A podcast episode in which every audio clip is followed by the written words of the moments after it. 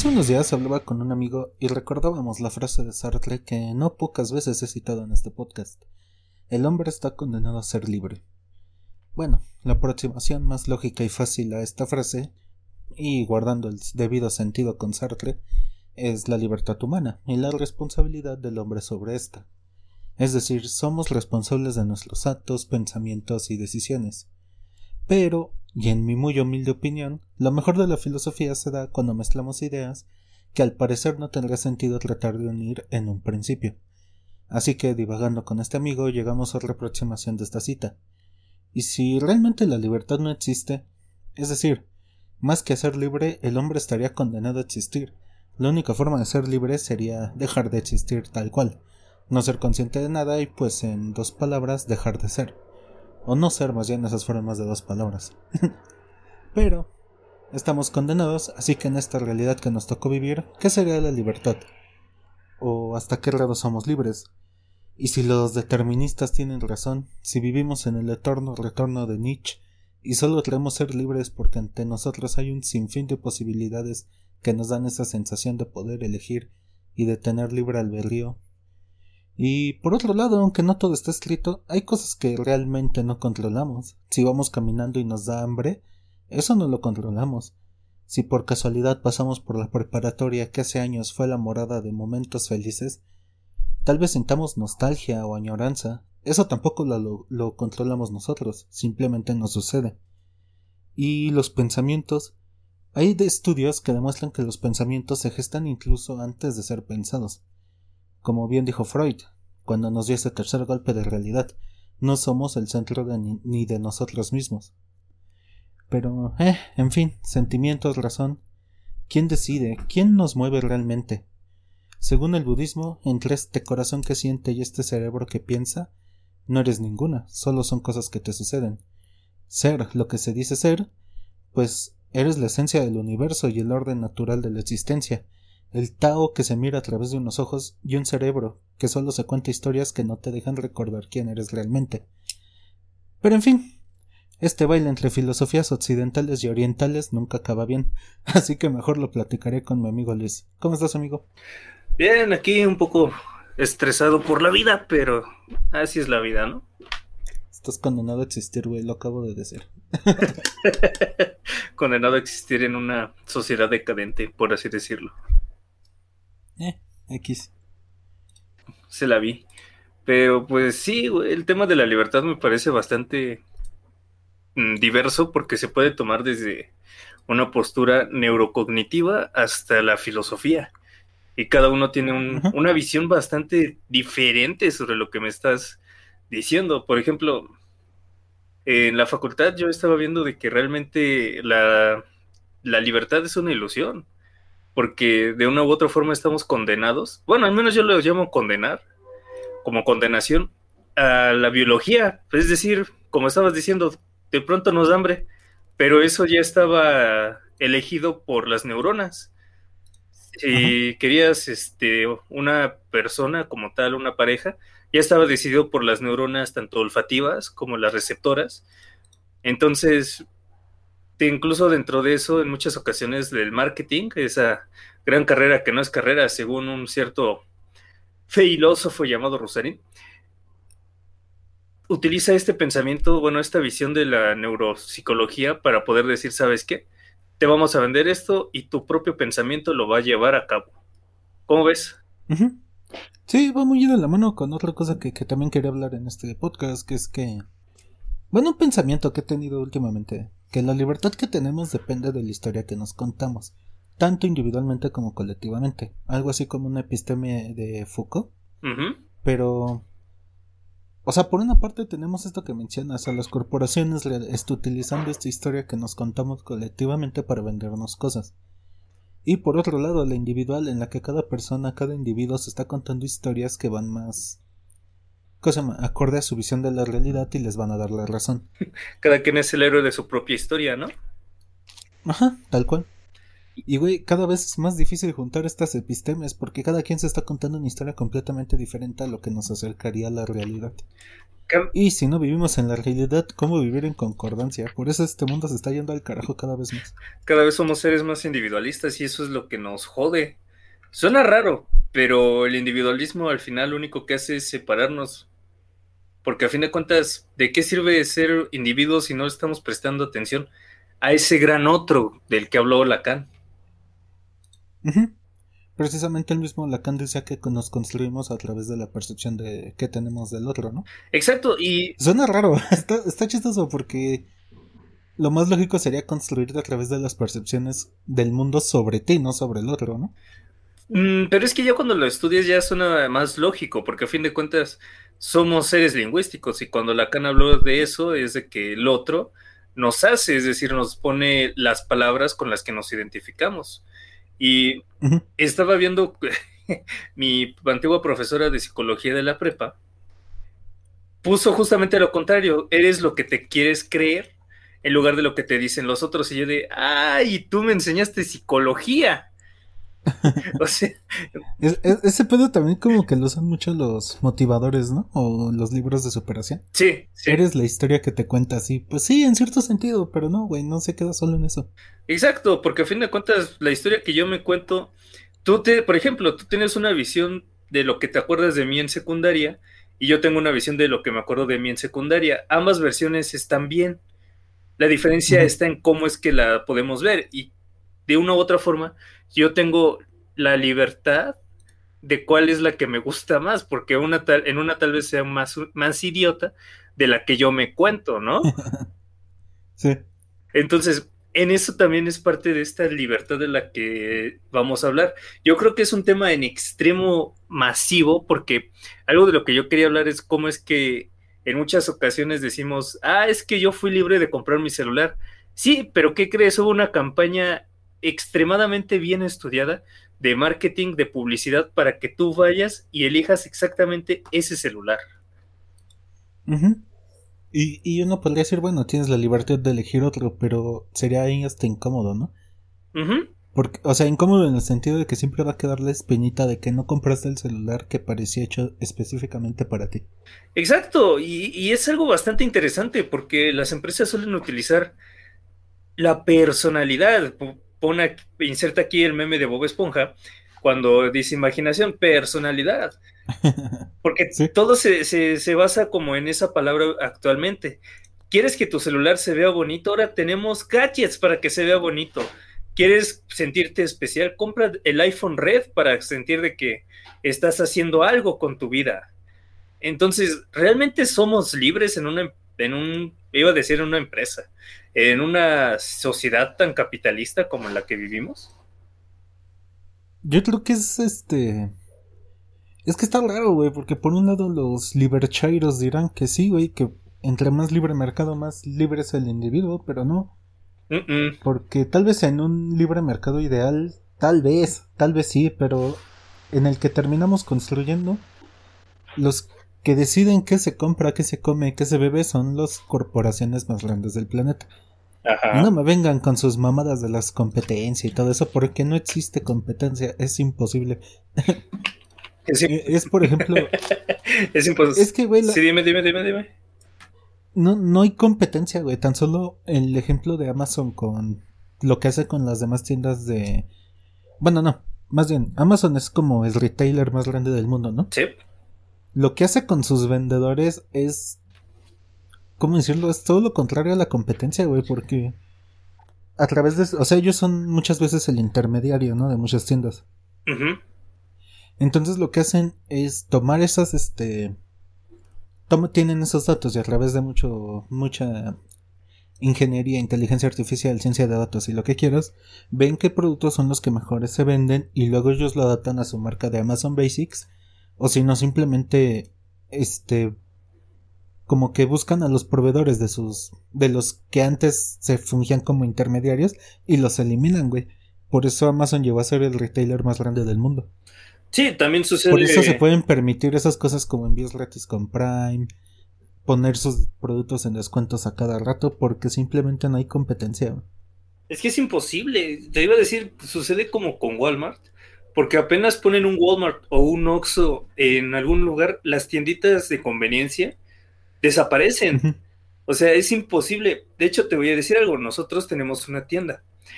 Y en una ocasión, nosotros vendíamos helados Holanda.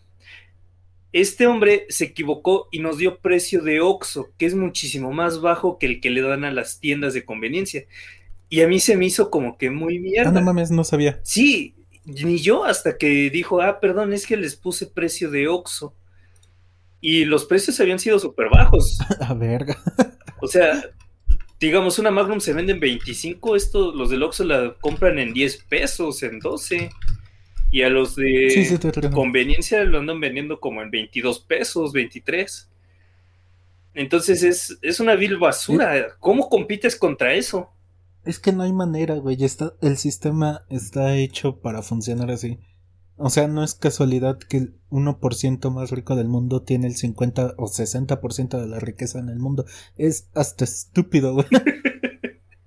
Es- y ahí luego dicen que la libertad... Pero por otro... Ajá. Ah, bueno, sí, perdón, perdón. dale. Es que te voy a decir, y luego dicen que la libertad a mayor posibilidad tengas de compra, porque ojo, el, el libre mercado tiene que ver con esta, con este pensamiento de compra-venta, de más cosas puedes comprar, más cosas puedes adquirir. Entonces yo digo, "Mm, no, Pues va muy de la mano con la episteme que decía colectiva que tenemos. O sea, en algún momento dijimos, la narrativa del mundo va a ser trabajar duro para sacar adelante a la sociedad. Y te, ok, nos iba medio mal, ¿no? O sea, había esclavitud, había un chingo de cosas feas, colonias, explotación, todo lo que quieras. Después, la episteme a la que cambiamos fue, ahora el este... ¿Qué se llama? Ahora el camino que debemos tomar como civilización es producir con la era, con la revolución industrial, ¿no? sí, Produjimos, produjimos, produjimos y produjimos tanto que tuvimos que cambiar nar- la narrativa del mundo a ahora tenemos que consumir y güey, no mames, nomás estamos haciendo pendejada tras pendejada. güey.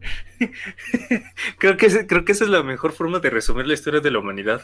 Hacemos Y lo, pendejadas y lo- tras y lo malo es y lo malo es que vamos de mal en peor, güey, porque si ya des- de por sí con la revolución industrial estábamos chingándonos el planeta, ahora cuando cambiamos la narrativa a consumir sin medida, ahí sí ya está más cabrón, güey. Como que a las personas se nos olvida que vivimos en un mundo con recursos finitos y todos queremos una de dos, o consumir sin fin o producir para que alguien más consuma. Y, y el mundo así de, güey, sí ubicas que no tengo recursos infinitos, ¿verdad? Para su plan que hicieron ustedes muy inteligentes. De estar eh, comiendo, tragando a lo pendejo como los güeyes estos gringos de los mukbang. ¿Sabes qué es eso? Ah. Que se me hace una vil mamada. Una sola persona comiéndose lo que fácilmente podría alimentar a 10 personas y todos lo celebran. Entonces, Sí. ¿somos libres? O sea, date. Decía este, ay verga, este podcast me voy a escuchar muy chairo, güey, pero decía este Galeano en su poema ese de La Utopía, ¿no? Que aquí nadie muere de hambre porque nadie muere de indigestión. Sí, está bien estúpido, güey. que haya gente muriendo de indigestión cuando hay gente muriendo de hambre. O los supermercados tirando toneladas de basura cada día porque no la pueden. Vender. En vez de, no sé, regalarla o dársela a gente que de plano no tiene para comer. Y es que eso es algo que a mí me llama mucho la atención, porque también Amazon resulta de que todas las cosas que no vende las destruye y Mm, sí, sí, es sí. como de, y si mejor las, los paraguas los donas a quienes no tienen, o, aunque también eso genera más basura, ¿no? O sea, todo tiene una explicación, pero a como yo lo veo, realmente no somos libres, ni siquiera por la biología, ni siquiera por la sociedad. Estamos atados incluso a una sociedad, ya que a fin de cuentas, quieres algo, tienes que trabajar para obtenerlo, si no, es robar, y si robas, te vas a la cárcel, si te cachan. sí, te cachan, exacto. De hecho, dijiste algo que. Ajá. Ay, se me olvidó el libro y se me olvidó la autora, güey. Pero esta señora, mujer, no sé qué edad tenga, decía que existen como que tres condiciones principales que limitan a la libertad humana. Los límites biológicos o físicos, que ya mencionaste, la acción humana, es decir, convenciones y reglas sociales. Y el tercero que no mencionaste es el conocimiento o capacidad imaginativa de la persona. Cierto, tiene mucha razón. Pero, güey, se me olvidó el libro y se me olvidó la autora, qué mal pedo. Mira, esto no es un ensayo que vamos a entregar a un profesor, así que podemos darnos esas licencias, ¿no? Ya luego podemos decir, ah, este era el libro o esta era la autora. Así que no hay tanto pedo. Yo por lo general, y, y, eso es algo, eso es otra cosa, güey. También como por ejemplo por el, por el conocimiento. No puedes hablar a lo pendejo, tienes que tener referencias, tienes que decir cosas que ya fueron dichas antes con una base. Tienes que basarte. Entonces, yo por lo general cuando hablo, eh, a pesar de que hablo más como barrio bajero, más este, pues más normal, que no me gusta ser como muy especificista en este tipo de casos, pero al fin de cuentas yo me rijo ante el, si alguien más inteligente que yo lo dijo y tiene estudios, lo puedo decir, lo puedo transmitir, tengo la, entre comillas, libertad, porque está construido, ya tiene una base. Sí, o sea, es más probable que sea verdad, ¿no? Ajá, que si, por ejemplo, te voy a decir, ahorita tengo una discusión con un amigo que está como discutiendo de que las mujeres deben de estar en la cocina y deben de ser este, ojo gente, yo no creo en eso, antes de que me funen, yo no creo en eso, no, no vaya a ser que me funen a mí, pero este güey cree que realmente las mujeres son victimistas y yo de, ay, pásame tus videos, y son solo güeyes que por pura experiencia lo dicen y es como, no, güey, todos los filósofos se están retorciendo en sus tumbas al ver que hablas a lo pendejo. Quizás eran misóginos, quizás eran machistas, pero al menos se intentaban basar en algo. Sí, o sea, y por ejemplo lo que mencionas de los machistas, pues la mayoría de filósofos eran machistas. Sí. Al menos los alemanes occidentales que le dieron forma a la filosofía de, de este lado del mundo. Sí, pero... Llámese Schopenhauer, Kant, Creo que Nietzsche. No, Nietzsche sí, también. Sí, bastante. Todos eran machistas, un poco misóginos. Pero una vez. ¿Sí es misógino? Sí, ¿verdad? Sí, misógino es odio a la mujer. Pero bueno, ahí nos vamos de nuevo. Somos realmente libres porque estos hombres, por más inteligentes e iluminados que fueran, estaban regidos por su sociedad. Entonces realmente... Yo, digo que esa conversación que tenía con mi amigo es como que la respuesta si somos libres. La única, porque incluso siendo existiendo estás condenado a existir, güey, estás obligado a existir, entonces no puedes ser libre. La única forma de ser libre es dejar de ser. Mm, bueno, yo creo que ese dejar de ser se puede unir con lo que estamos hablando de drogas, porque a fin de cuentas, qué mejor forma que dejar de ser que diluir el ego como tú me decías. Ah, bueno, pero si te vuelves, no sé, güey, dependiente a estar ah, bueno. completamente desconectado, pues ya no vas a ser libre completamente, vas a ser dependiente de eso. Exacto, entonces, ves como de una u otra forma nacional, porque a fin de cuentas, eres libre de probar drogas y, ¿cómo decirlo? Y diluirte lo más que puedas en el universo si quieres verte chairo, si quieres verte hippie, pero a fin de cuentas, estás sacrificando esa facilidad, por así decirlo, de conciencia por quedarte atrapado en un mundo de drogas que te va a joder más. Entonces, realmente nunca lo hemos sido y nunca lo somos. Quizás lo único libre que tengamos sea el suicidio. Pero hasta el bonito Camus dijo que ni el suicidio es una opción porque entonces te estás derrotando ante tu propio destino, ante el único destino que tienes seguro.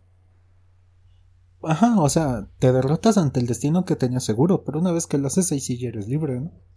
No creo, porque a fin de cuentas. Eh, o sea, dando ese paso, pues ya, güey. ya, ya lo hiciste, ya que. pero ahora también, yo creo que es eh, como estamos hablando una vez del suicidio. ¿Qué es lo que empujó a esa persona al suicidio? Yo eh, no me acuerdo si. ¿quién, fue el que tomó la cicuta? Este es Orletes. estamos hablando, y yo por más que lo leo y lo leo, yo puedo leer un suicidio, pero con la única intención de decir esto es lo mejor que puedo hacer con mi libertad. Ah, pero es que es ser un romántico, güey. Lo hizo más que por la libertad, lo hizo por amor al, a Roma, güey. A Roma, pendejo, a Grecia y a su ciudad. Ah, sí, sí, cierto. Pero bueno. Acuérdate que Sócrates decía que es peor quien comete una injusticia que el que se ve víctima de la injusticia. Entonces, para él te hacía sentido, güey. Entonces tampoco era libre ya que fue víctima de su propia sociedad y pensamiento. Y, y, deja la sociedad, exacto, somos libres, somos también víctimas de nuestro propio pensamiento. Es que ahí está el problema. Pensamiento en los pensamientos radica la mayor de las dificultades, porque a fin de cuentas, si ya, ya estamos condenados, para mí la mejor palabra es condenado ante la biología, porque no puedes escapar de ella. Y sí, quizás me vayan a funar a aquellas personas que, que, que hablan sobre géneros en mamada y media. Pero yo se digo, estamos condenados por la biología, es imposible escapar de ella. Y si tengo hambre, mi estómago va a rugir, va a empezar a, jalar este, cosas de donde no debería para poder subsistir hasta que yo coma. Entonces tampoco puedo elegir no comer. ¿Me explico? Eh, sí, es, es, lo que decía también al principio. Somos víctimas de todas esas cosas que nos suceden involuntariamente dentro de nuestra propia fisiología. Entonces ese es el problema. Entonces podemos generar una solución ante esta, vamos a, vamos a ponerle problemática. No, yo digo que no, güey. Siempre vamos a ser víctimas de algo o esclavos de algo. Incluso de nuestros propios pensamientos, uno diría, bueno, puedo controlar. No tanto los pensamientos, puedo controlar mi razón, ¿no? Pero por ejemplo, el experimento este de los foquitos, sí lo topas, ¿no? De, ¿Cuál de todos? Que le decían a alguien que prendiera, que tenía dos foquitos y les decía que prendiera uno. No es. Que tenían una maquinita conectada a su cabeza y se dieron cuenta que incluso antes de que la persona decidiera qué foco prender. No, no, no, lo dije mal. El chiste era poder tocar el botón antes de que se prendiera el foco. Haz de cuenta que apretabas el botón y sonaba algo, ¿no? Una alarma y. Y ya. El chiste era eso, güey. Poder tocarlo antes de que se prendiera el foquito. Con una cosa acá conectada a tu cabeza. Y se dieron cuenta que nadie podía. Es imposible. Porque incluso antes de decidirlo conscientemente. El cerebro eh, como que ya sabía, güey. Ya sabía cuál ibas a tocar, güey. Entonces es como que los pensamientos se generan en un backlog oculto, por así decirlo. Mira, según la psicología cognitiva sí se pueden cambiar los pensamientos a través de 10 sesiones. Es decir, sí, güey, sí, en muchas ocasiones suele ser bastante útil porque hay protocolos ya realizados a personas con depresión de 10 sesiones y es bastante interesante porque tienen muchos fundamentos estoicos y también budistas de, por ejemplo, de las respiraciones es muy... Es con lo que tú una vez me habías dicho, de que no es que te relaje la respiración, que en cierta forma sí, porque se oxigena el cerebro y, mamá de media, pero me refiero más a que al hecho de que pones atención a tu respiración. Por primera vez en el día lo haces. Y en sesión cuando le dices a la persona, a ver, vamos a aprender a respirar. Uno, dos, tres, así, ya le das las explicaciones se relaja, pero porque por primera vez pudo controlar al menos algo de ahí. Tuvo la libertad de poder decir, ok, inhalo, exhalo. Hasta cierto punto, y eso ayudó. Entonces los pensamientos sí se pueden modificar en tanto se tenga el conocimiento de cómo y para qué. Y, y está interesante, me hiciste pensar en otra cosa. ¿En qué? O sea, en esto de la respiración, ya ves que yo te dije, cuando alguien te dice ponle atención a tu respiración, el primer impulso va a ser controlar tu respiración. Pero ese no es el objetivo, el objetivo es ponerle atención a la respiración. De nuevo, ponerle atención a una cosa que te sucede, no controlarla tú mismo. Y si hablamos de que ni siquiera a nuestra, a nuestra propia respiración le podemos poner atención, ¿A qué, le, sí le estamos poniendo atención, güey? Ya nada. Y a partir de la atención es donde se generan tal vez ciertos tipos de pensamientos o ideas que nos dan la pauta para traernos esta narrativa de vida. Entonces. Eh, ¿Dijiste la atención o la atención? Atención. Ok.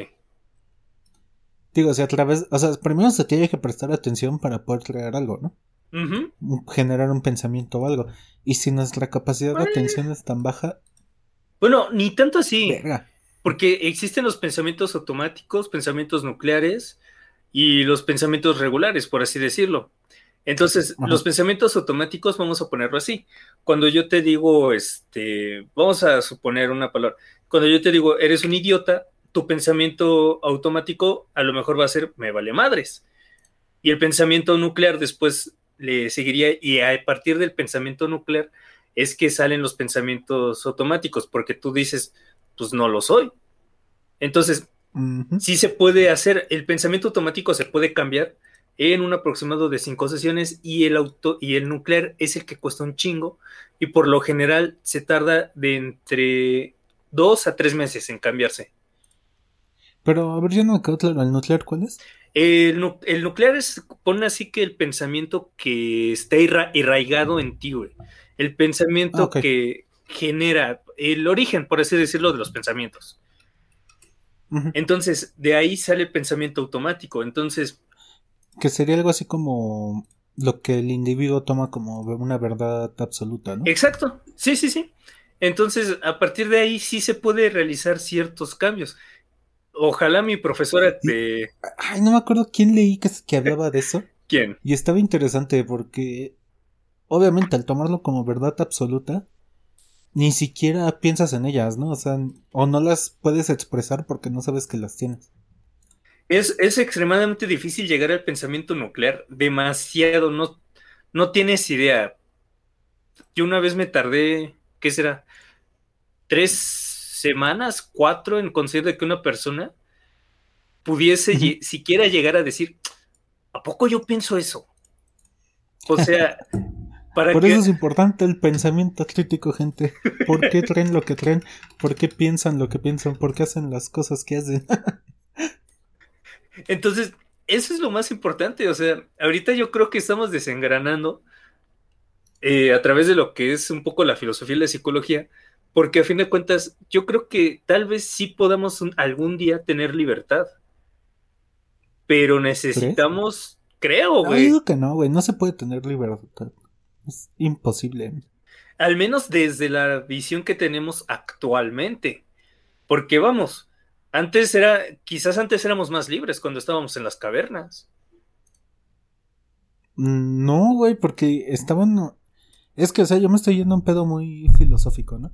Pero estaban obligados a buscar qué comer, estaban obligados a seguir pasando hambre, a mojarse si llovía, o sea, no eran libres. O sea, una concepción tal vez de libertad completa sería para los budistas el nirvana.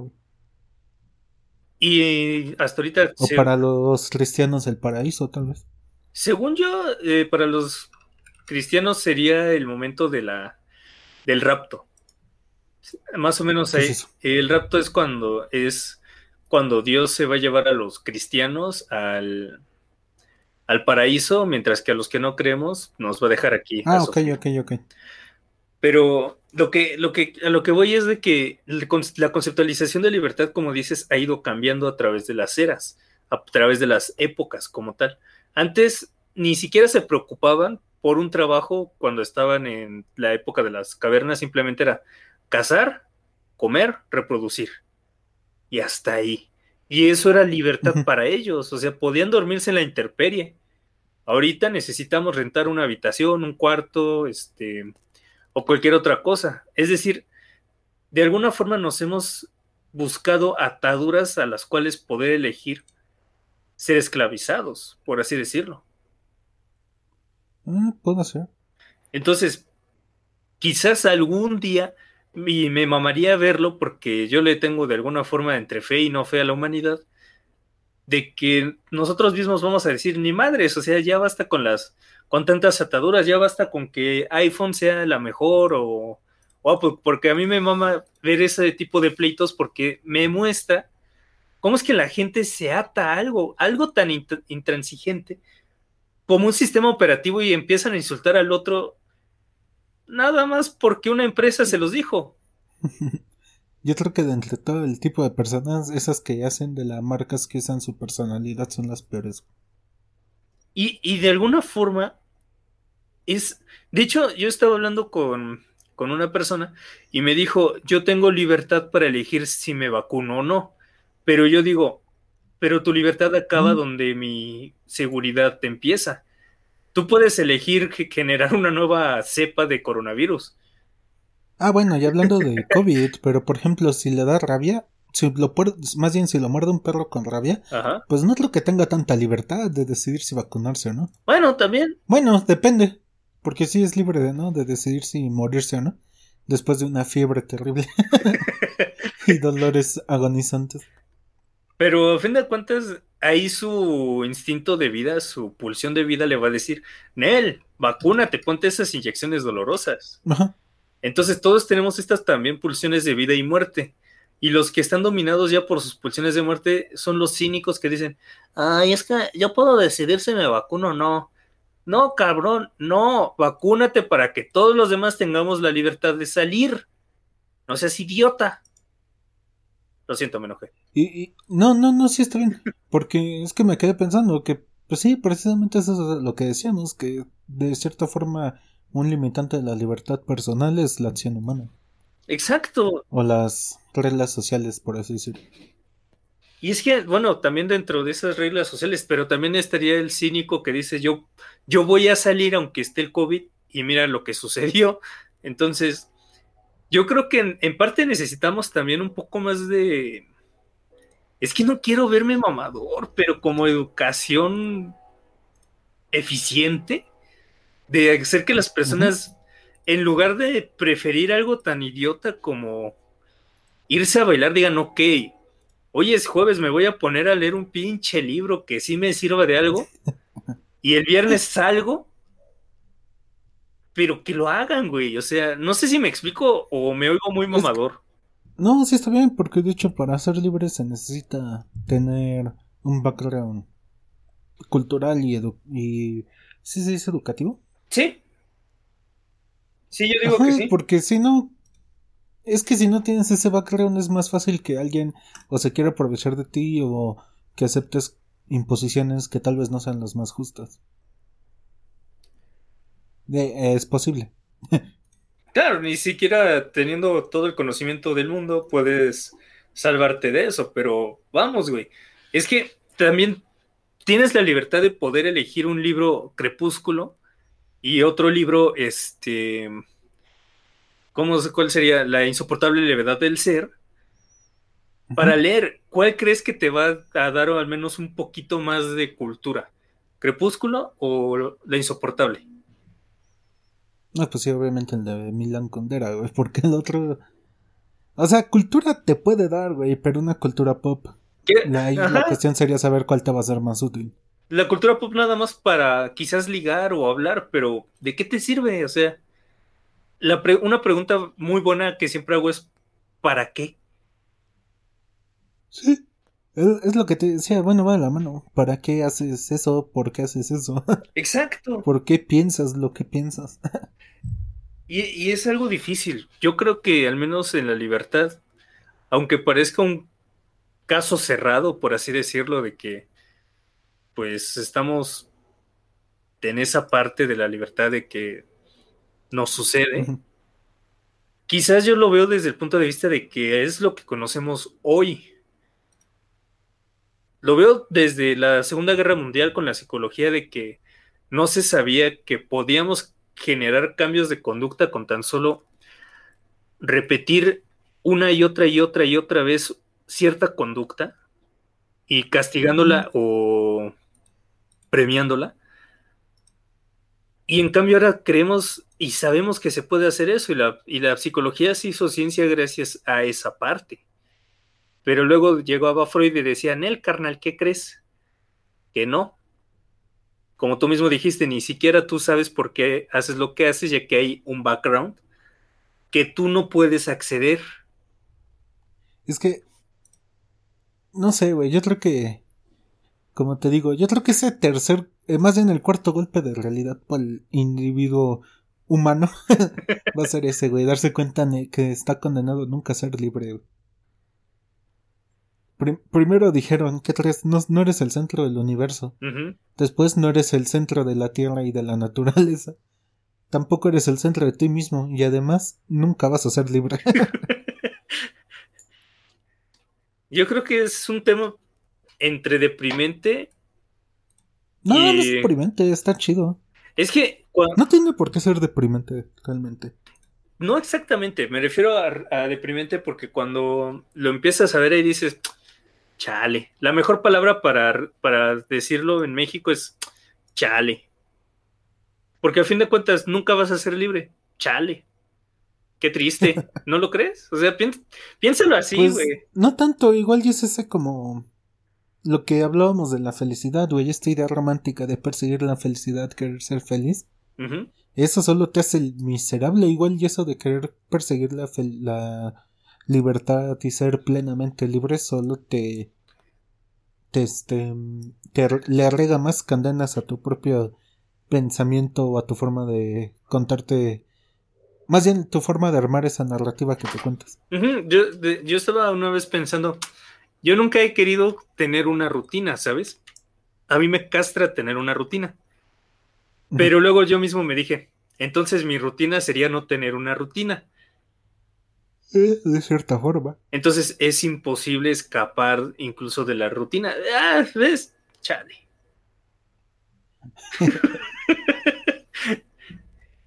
yo, digo, yo digo que estaría chido tener otro, otro punto de vista. No sé si la gente pueda llegar a comentar. Si es que nos llegan a comentar alguna vez. ¿Nos han comentado en algún video? Ah, los videos los dejé de subir porque ah. casi nadie nos escuchaba por ahí. Ah, no hay pedo. Bueno, entonces va a ser más difícil tener una retro de parte de, de la gente, pero pues que nos contacten o cualquier otra cosa. Ahí está el Twitter de Psicología para poder platicar. Y pues, al menos que alguien nos diga que sí cree en la libertad, que sí se puede. Todavía queremos hablar con una tarotista, ¿no? ¿Tarotista se llama? Ah, yo, yo, yo fui una tarotista, eh, ¿qué fue? Sí, pero no, no en el podcast, güey. Yo creo que se estaría chido a ver si la puedo invitar o algo así. O si no, pues Ay, es que conozco a alguien que sí cree mucho en ese del tarot, pero creo que me metería en pedos con ella. ¿Por qué, güey? Si no le vamos a hacer nada malo. O sea, realmente mi intención no es venir aquí a decirle por qué lo, que crees son pendejadas. No, realmente quiero ver otro, simplemente otra perspectiva. ¿Del por, del por qué cree en lo que cree? Ajá. O sea, es que nunca he hablado con una a ese punto, entonces estaría interesante. Es que esta persona va. Aparte, yo soy una persona educada, güey. ¿Cuándo me has visto intentando imponer mis pensamientos sobre alguien? Nunca. Eh, y, eso es algo bastante loable, porque a fin de cuentas, cuando impones, como que da hueva. Menos con las personas que usan Android. Ustedes sí son personas deleznables. y están mal, quiero decirles que están mal. Pero yo ya uso iOS, güey. Ya no me puedes decir nada. No te dije nada a ti, güey. Ah, ok. Bueno, a mí yo de, del pasado sí. Tal vez del futuro. Tal vez. No, yo también usaba Android, así que... Ah, al fin y al cabo, este, ¿ves? Te digo, está chido ese tipo de mame, güey. Mientras lo tomes como eso, como una broma. que no te claves, ¿no? Sí, porque hay gente que sí se clava de verdad y es como de... A mí sí me gusta seguirlo, es como de, bro, sigue el mame, ándale, síguelo, está chido. Pero... No sé, güey. Voy a, voy a ver porque esta chica sabe mucho sobre, ¿cómo se llaman estas cosas? ¿Zodíaco? ¿Zodíaco? Sabe mucho sobre el... Zodíaco, tarot y eso. Ajá. Es, Cosas astrales. Es del tipo de persona que su, cuando se presenta es, hola, eh, yo soy X persona, ¿qué, ¿qué signo crees que soy? y yo así de, güey, no sé ni cuál soy yo, ¿cómo quieres que te diga cuál eres tú? No sé ni cuáles hay. Dile, eres sella de Pegaso, y ya con eso, güey. Ah, pues sí, estaría bien, de hecho. ¿Ves? O sea, no, no sería tan difícil la persona decir qué pedo. O Fiuco, o Fiuco es uno de los que le, les arde más porque no sé, muchos ni saben qué pedo. ¿Quién? O Fiuco. ¿Quién es? Ah, es una nueva constelación que descubrieron, por así decirlo, en el zodiaco y andan peleándose con eso. Wow. Sí, ni ellos se ponen de acuerdo. Pero ese no es el caso.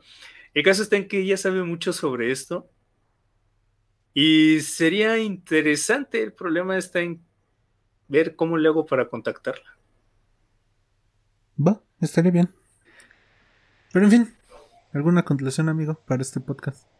Que al hablar de la libertad, creo que los mexicanos tenemos la mejor palabra cuando nos damos cuenta de que no estamos condenados a no ser libres. Y es ah. chale. Estaría chido. Gran, gran, reflexión, güey. Lo sé, yo lo sé. ¿Tú, alguna última reflexión? Ah, ¿Qué te puedo decir? No sé, güey. Es que sí está bien. No, no triste, güey, pero sí está muy este. tajante, ¿no? Sí, suena bastante. Esa conclusión muy brutal, güey, esa conclusión a la que llegamos. Pero, en fin, ah, por muy este. definitiva que pueda ser, recuerden, no tiene por qué ser triste. Esa es nada más una interpretación que le di por. para que se pueda entender. De para darle dramatismo al capítulo. Exacto, a veces es necesario. Pues gente, de verdad esperamos de que les haya servido de algo lo que estuvimos platicando. Que pasen una bonita tarde, noche o día, dependiendo de la hora en la que nos estén escuchando. Yo fui Luigi. Y pues yo, Víctor. Nos estaremos escuchando la próxima semana. Cuídense. Hasta luego. Adiós.